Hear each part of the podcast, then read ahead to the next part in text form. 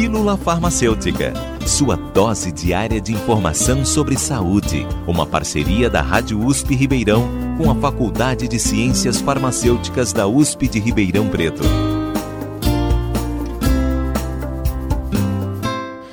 Você sabe quais são as classes dos anti-inflamatórios? Os anti-inflamatórios são medicamentos utilizados para tratar inflamações e seus sintomas, como o edema, a dor e a febre. Esses medicamentos podem ser divididos em duas classes: os não esteroidais, também conhecidos pela sigla AINE, e os esteroidais, ou mais conhecidos como corticoides. Os anti-inflamatórios não esteroidais têm uma forma de agir no organismo diferente dos corticoides. Enquanto os corticoides atuam impedindo a produção de hormônios e sinalizadores inflamatórios, os AINEs impedem a ativação dessas substâncias. Os AINEs atuam impedindo a ação de uma enzima chamada ciclooxigenase e são geralmente utilizados para tratar problemas mais simples, como artrite, artrose, cefaleia, contusões, cólicas menstruais e sintomas gerais desencadeados por processos inflamatórios, como a febre e dor. Os ANEs atuam impedindo a ação de uma enzima chamada ciclooxigenase e são geralmente usados para tratar problemas mais simples, como artrite, artrose, cefaleia, contusões, cólicas menstruais e outros sintomas gerais desencadeados por processos inflamatórios, como febre e dor.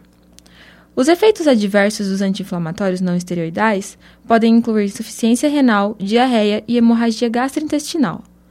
A outra classe de anti-inflamatórios são os esteroides ou corticoides.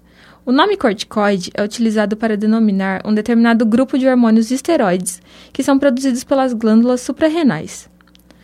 Os corticoides são geralmente utilizados para o alívio dos sintomas desencadeados por doenças como asma, lúpus, rinite, sinusite e conjuntivite alérgica.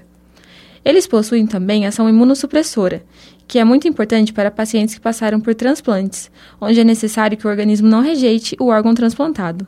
Apesar de serem eficazes na ação contra a inflamação, os corticoides devem ser usados por curtos períodos, por apresentarem diversos efeitos adversos e interações com outros medicamentos. Assim, sua retirada deve ser gradual, de acordo com a orientação médica. Os efeitos adversos mais comuns dos corticoides envolvem náuseas, dores de cabeça, confusão, insônia, aumento de peso, entre outros. O uso indiscriminado de anti-inflamatórios pode causar efeitos colaterais graves, como toxicidade para células do fígado e dos rins, gastrite e úlcera. Ele deve ser utilizado somente com acompanhamento médico. Nunca se automedique de Kimberly Fuzel, estudante da Faculdade de Ciências Farmacêuticas da USP de Ribeirão Preto, para a Rádio USP. Você ouviu Pílula Farmacêutica. Dúvidas, sugestões, críticas ou elogios, mande um e-mail para pílulafarmacêutica.usp.br